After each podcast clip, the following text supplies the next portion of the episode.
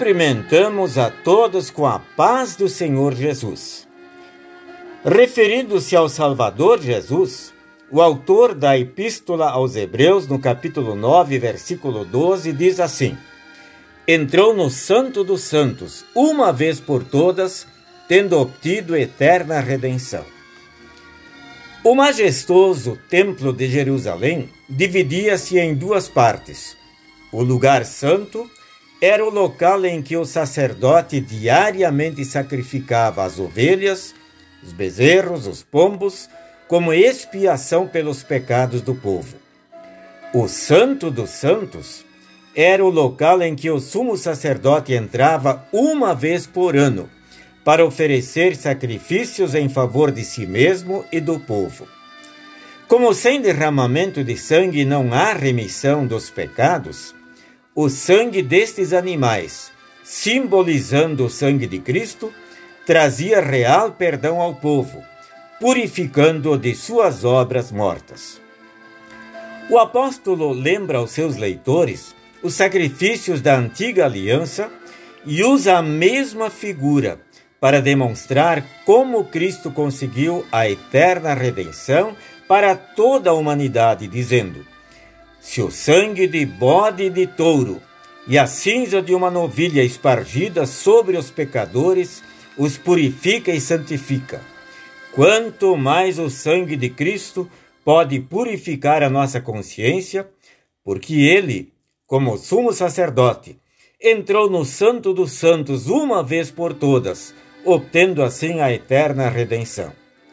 De fato, nos convinha um sumo sacerdote como Cristo, santo, inculpável, sem mácula, separado dos pecadores, para realizar aquilo que para nós era impossível. O que é redenção? Responderemos com o exemplo daquele indígena convertido ao cristianismo. Não podendo dar uma definição exata ao colega que perguntava pela redenção, fez o seguinte: ajuntou gravetos, colocou-os em forma de círculo, pôs um pequeno verme no meio e ateou fogo na lenha. O verme, sentindo-se rodeado pelo fogo da morte, contorcia-se sem poder sair. O indígena então tomou o bichinho em sua mão e tirou-o do fogo. Depois concluiu: Isto é redenção isto é salvação. Perigo e destruição ao redor de tua alma.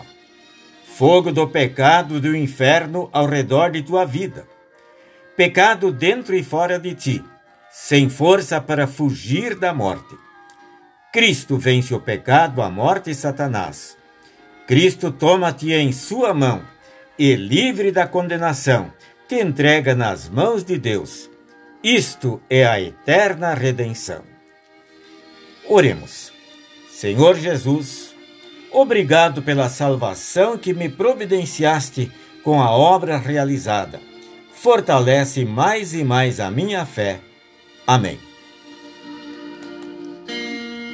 A mensagem que acabamos de ouvir é do devocionário Segue-me, que foi escrito pelo reverendo Leopoldo Raimann.